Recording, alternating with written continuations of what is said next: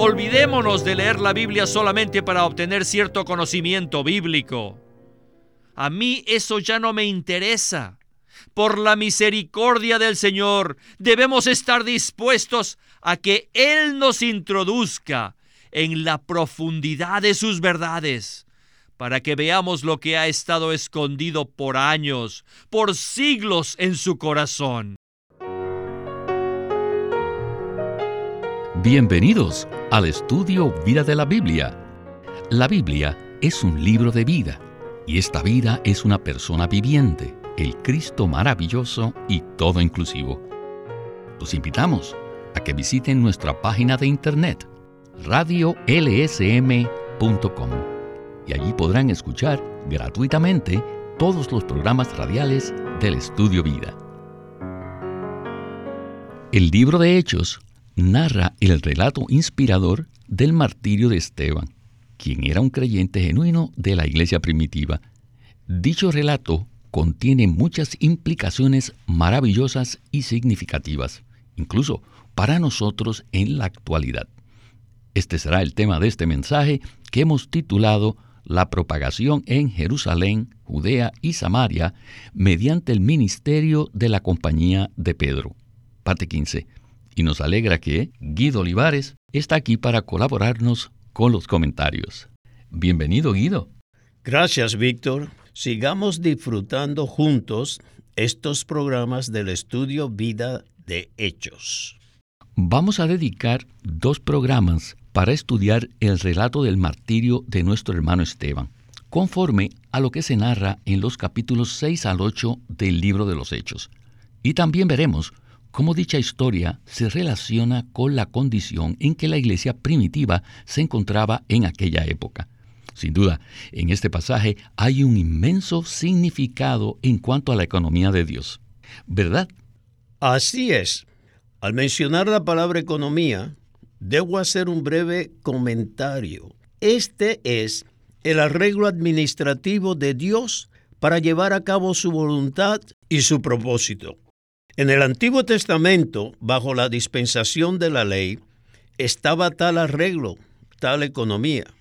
Sin embargo, mediante el vivir humano del Señor Jesús, su ministerio, su crucifixión, su resurrección y ascensión, esa economía del Antiguo Testamento fue terminada y reemplazada por la economía neotestamentaria, la cual no es un asunto de estar bajo la ley, sino bajo la gracia.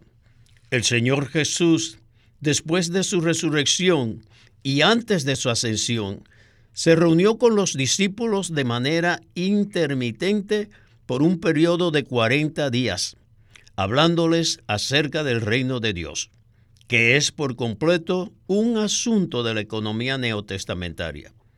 Poco antes de que él ascendiera, uno de los discípulos le preguntó, Señor, ¿restaurarás el reino a Israel en este tiempo? Esto indica que ellos todavía se hallaban en las primeras etapas de la transición para dejar la economía del Antiguo Testamento, la cual se enfocaba en un reino físico que tenía Israel como pueblo. Lo que tenemos en el libro de Hechos de principio a fin es un cambio dispensacional o traslado. Es decir, los apóstoles estaban gradualmente haciendo un giro para salir de la economía del Antiguo Testamento y entrar en la economía neotestamentaria en donde Pablo llevaba la delantera. Para ser honesto y fiel, la iglesia en Jerusalén no logró hacer totalmente este cambio dispensacional y la oposición más feroz a la economía neotestamentaria provino de parte de la religión, de los religiosos y de su renuncia a aceptar la palabra actualizada del Señor. Ellos insistieron en oponerse incluso hasta la muerte a quienes fueran contrarios a la ley y a quienes hablaran cosas contrarias al templo, aunque eso fuese algo real o supuesto. Por tanto, el trasfondo en el martirio de nuestro hermano Esteban es esta oposición intensa y feroz que se opone a Dios mismo y que se opone a la manera en que Dios lleva a cabo su propio propósito eterno en su economía neotestamentaria. Esto muestra la gravedad de ser una persona religiosa y formar una religión en torno a ciertos elementos trazados a partir de las escrituras. Y además el enemigo de Dios usa estas personas religiosas para oponerse a la manera de Dios, a la voluntad de Dios, al deseo de Dios, al propósito de Dios y a la economía neotestamentaria de Dios. Esto es lo que vemos aquí como trasfondo. Esto es lo que condujo al martirio de Esteban. Gracias, Guido. Bien, para ubicarnos en el contexto del mensaje, quisiera leer los versículos 8 al 15 del capítulo 6 de Hechos. Dicen lo siguiente. Y Esteban, lleno de gracia y de poder, hacía grandes prodigios y señales entre el pueblo. Pero se levantaron unos de la sinagoga llamada de los libertos y de los de Sirene de Alejandría, de Cilicia y de Asia, disputando con Esteban, pero no podían resistir a la sabiduría y al espíritu con que hablaba. Entonces instigaron a unos hombres para que dijesen que le habían oído hablar palabras blasfemas contra Moisés y contra Dios. Y soliviantaron al pueblo, a los ancianos y a los escribas, y arremetiendo le arrebataron y le trajeron al Sanedrín. Y presentaron testigos falsos que decían, Este hombre no cesa de hablar palabras contra este lugar santo y contra la ley, pues le hemos oído decir que ese Jesús de Nazaret destruirá este lugar y cambiará las costumbres que nos dio Moisés. Entonces todos los que estaban sentados en el Sanedrín, al fijar los ojos en él, vieron su rostro como el rostro de un ángel. Es muy importante que comprendamos bien el trasfondo del martirio de Esteban. Entonces, ¿qué tal si usted nos explica cuáles eran las acusaciones en contra de Esteban y qué nos indica eso con respecto al estado en el cual se encontraba Jerusalén en aquellos tiempos. Lo que Esteban estaba proclamando era el Evangelio de Dios, el Evangelio de la gracia, la revelación de la economía neotestamentaria y la verdad respecto a que Dios no mora en un edificio físico. Esteban mencionó esto en su hablar. Dios mora en una casa espiritual que es la iglesia. Este hablar positivo ciertamente implica el hecho de que Dios mismo en su Hijo, el Señor Jesús, daba por concluida la economía del Antiguo Testamento e introducía la economía neotestamentaria llena de gracia para la iglesia. Los judíos religiosos que estaban allí no querían escuchar nada de eso y les ordenaron a los discípulos detenerse. En Hechos 5:28 les dijeron, habéis llenado a Jerusalén de vuestra enseñanza. Y en este capítulo 5 pusieron a los apóstoles temporalmente en prisión y los azotaron. Sin embargo, un sabio rabino, Gamaliel, les dijo, cuidado, no seáis tal vez hallados luchando contra Dios. Lo que los religiosos estaban haciendo al llevar a Esteban al Sanedrín y buscar testigos falsos para que dijeran una mentira tras otra era luchar contra Dios. Ellos creían estar sirviendo a Dios al aferrarse a su vieja religión y perseguir a los creyentes hasta la muerte. Este es el trasfondo. Esto cumple lo que el Señor Jesús dijo en Juan 16. Él se refirió a la religión en aquel tiempo y dijo, viene la hora cuando cualquiera que os mate pensará que rinde servicio a Dios. Tal era el modo de pensar en Jerusalén. Jerusalén estaba saturada de esta clase de espíritu y atmósfera religiosos y finalmente, en cierta medida y en diversos grados, esto afectó a los creyentes y se infiltró en la iglesia. Pero aquí tenemos a Esteban adoptando fielmente una postura en pros de la revelación hallada en el Nuevo Testamento. acerca de la economía neotestamentaria de la gracia con respecto a Cristo y la iglesia. Fue por esto que él fue juzgado, por esto fue apedreado y por esto fue martirizado. Gracias, Guido. En la primera sección del mensaje vamos a oír un poco más acerca del cambio de dispensación que le dio fin a la economía del Antiguo Testamento e introdujo la economía del Nuevo Testamento. Sin duda, ese fue un cambio muy difícil para los primeros creyentes de la iglesia primitiva. Escuchemos a Witness Lee y el estudio vida de ellos. Adelante.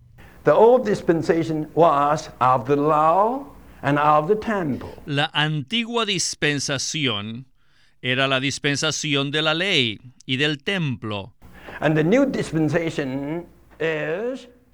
Y la nueva dispensación es el impartir de Cristo como la ley de vida y como el templo viviente. Así que hay dos dispensaciones y entre ambas existe un periodo de transición en el cual Dios traslada a su pueblo escogido de la antigua dispensación a la nueva dispensación. Todos los primeros discípulos, incluyendo a Pedro, estaban pasando por este traslado. Habían nacido, habían crecido con el conocimiento y en el conocimiento de la vieja dispensación. No obstante, fueron llamados por el Señor y permanecieron con Él por tres años y medio. Incluso estuvieron con Él en el último semestre de los cuatro años de educación en una forma maravillosa y espiritualmente celestial, y lo cual debió haber sido suficiente para tener un traslado completo de la vieja dispensación a la nueva dispensación. O sea, de salir, de dejar atrás la ley de letras, de dejar atrás el templo físico y entrar en Cristo como la ley de vida y el templo viviente. Los discípulos habían conocido a Cristo de esta manera, nueva y viviente, pero al mismo tiempo se encontraban bajo cierta influencia, la influencia judía, la cual era muy fuerte, muy poderosa, y también estaban rodeados por su parentela judía. Ellos estaban en una situación muy difícil y no podían escapar y ser liberados, tanto para ellos como para cualquier otra persona, especialmente los hermanos carnales del Señor Jesús. Jacobo era un hombre muy piadoso y a quien todos respetaban, incluyendo los judíos. A él le resultó muy difícil ser trasladado a la nueva dispensación y abandonar su trasfondo judío. Incluso él fue el primero en permanecer allí. ¿Cómo lo sabemos? Porque Hechos 21 nos lo revela.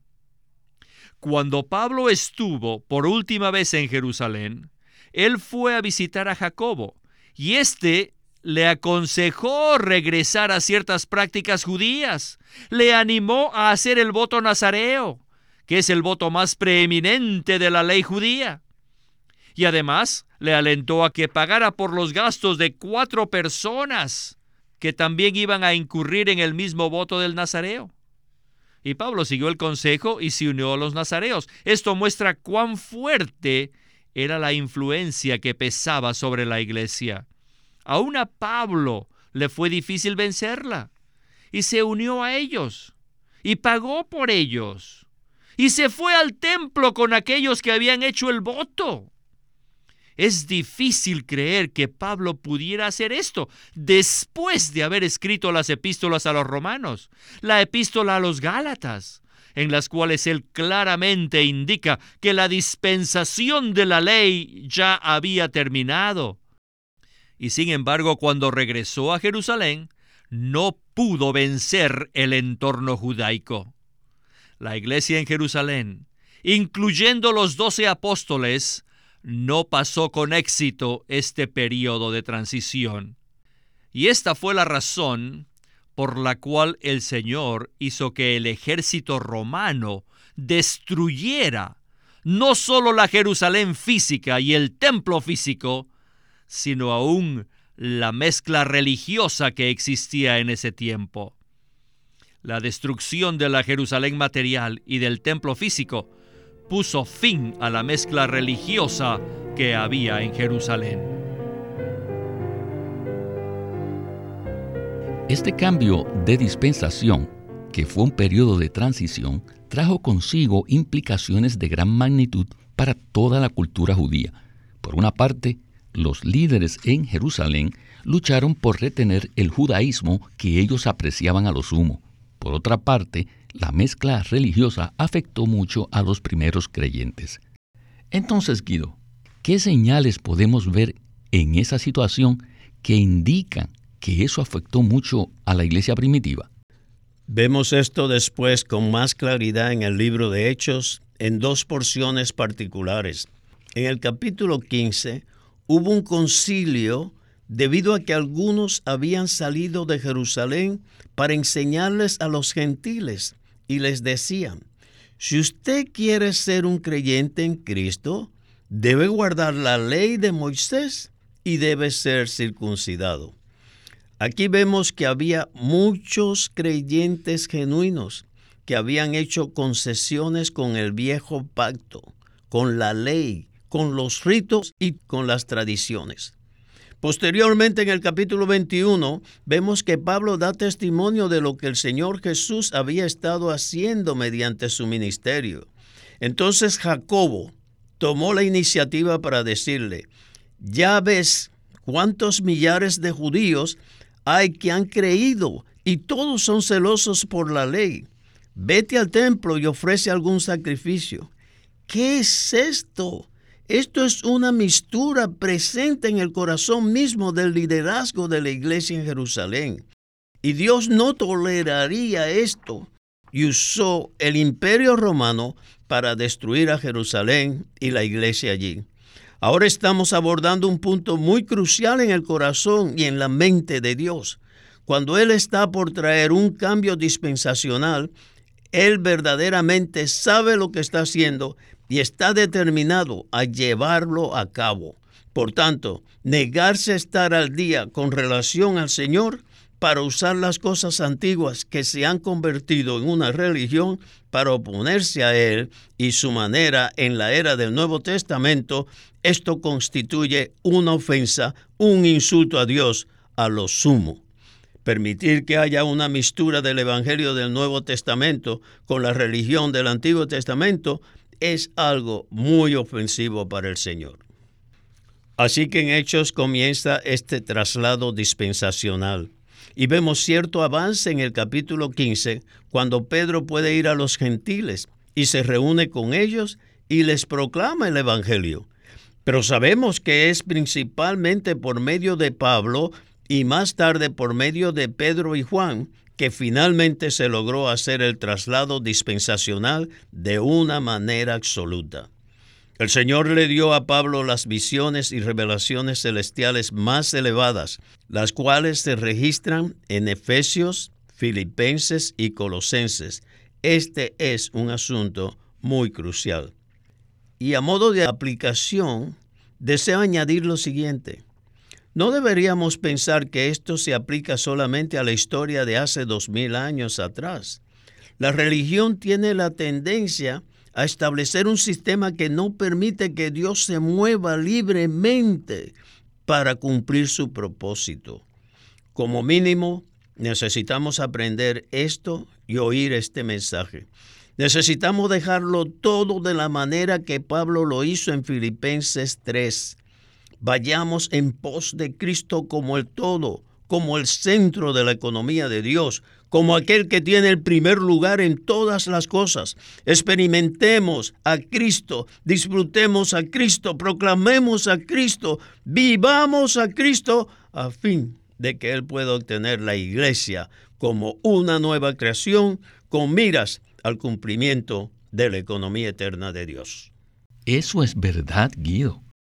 Ya establecimos el trasfondo religioso que afectó tanto a los líderes judíos como a los creyentes de la iglesia primitiva. Y ahora, en esta próxima sección, vamos a saltar hasta la época actual para ver cómo todo esto es aplicable a nosotros hoy en día. Escuchemos a Witness Lee en otro interesante segmento del estudio Vida de Hechos.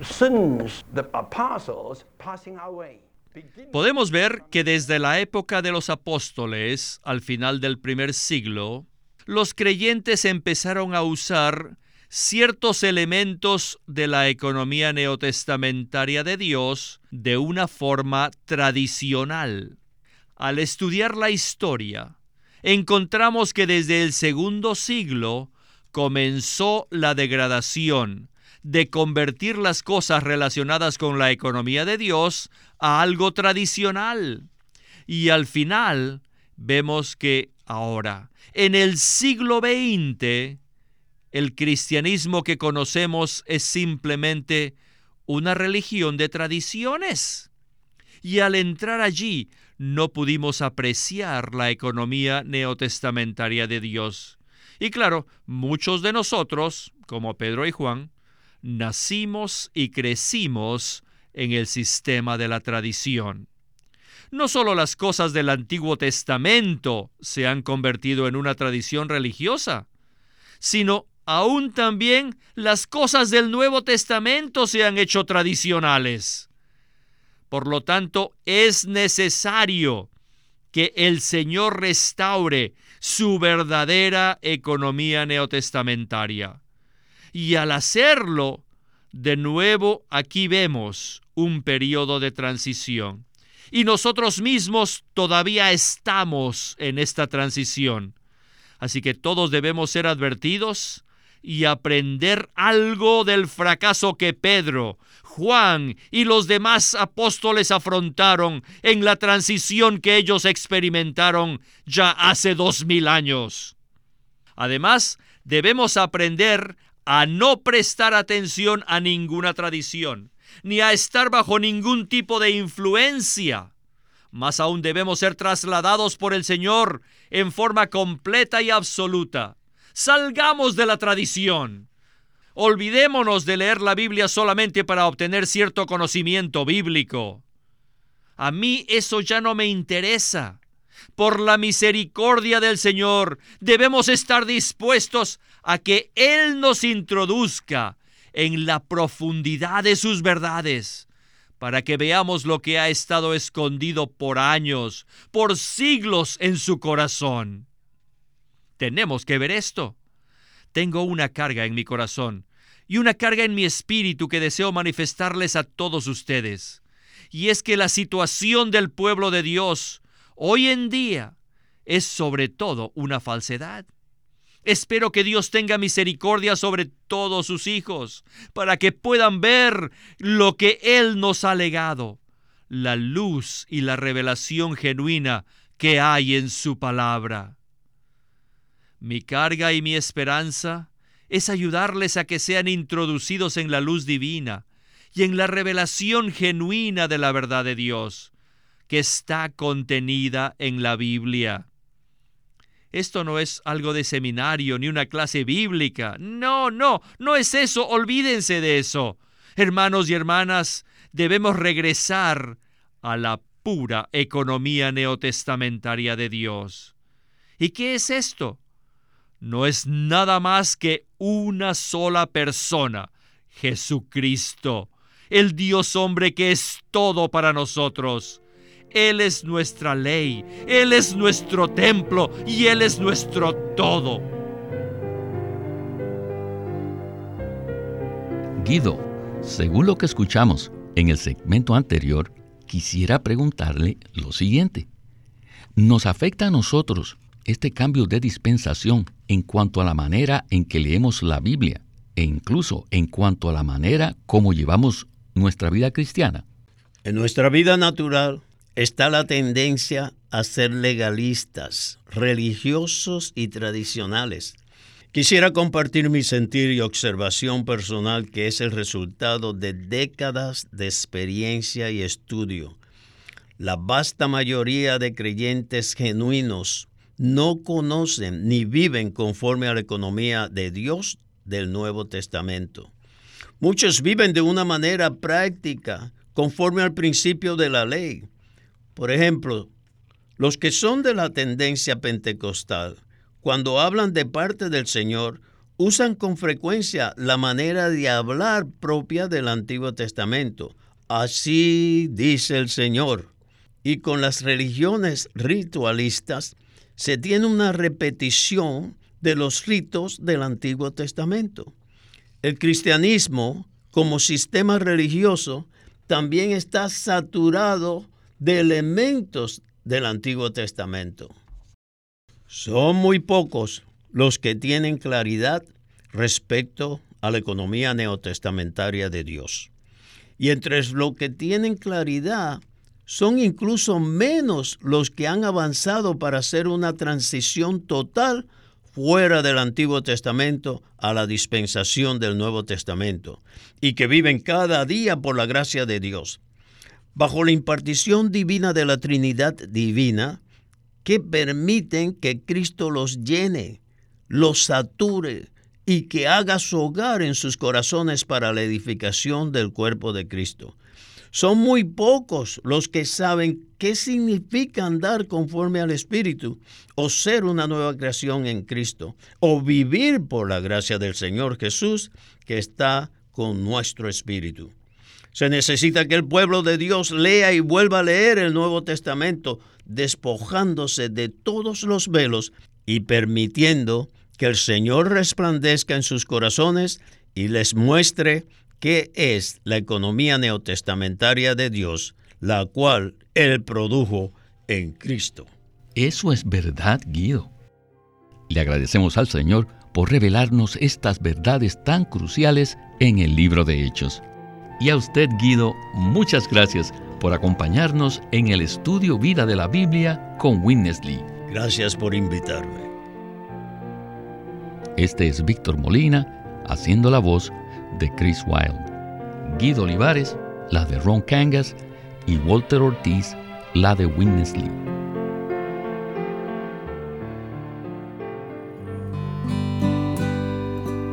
Queremos animarlos a que visiten nuestra página de internet libroslsm.com.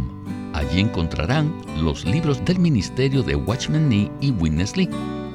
Una vez más, libroslsm.com o llámenos a nuestro teléfono gratuito 1-800-810-1149. 1-800-810-1149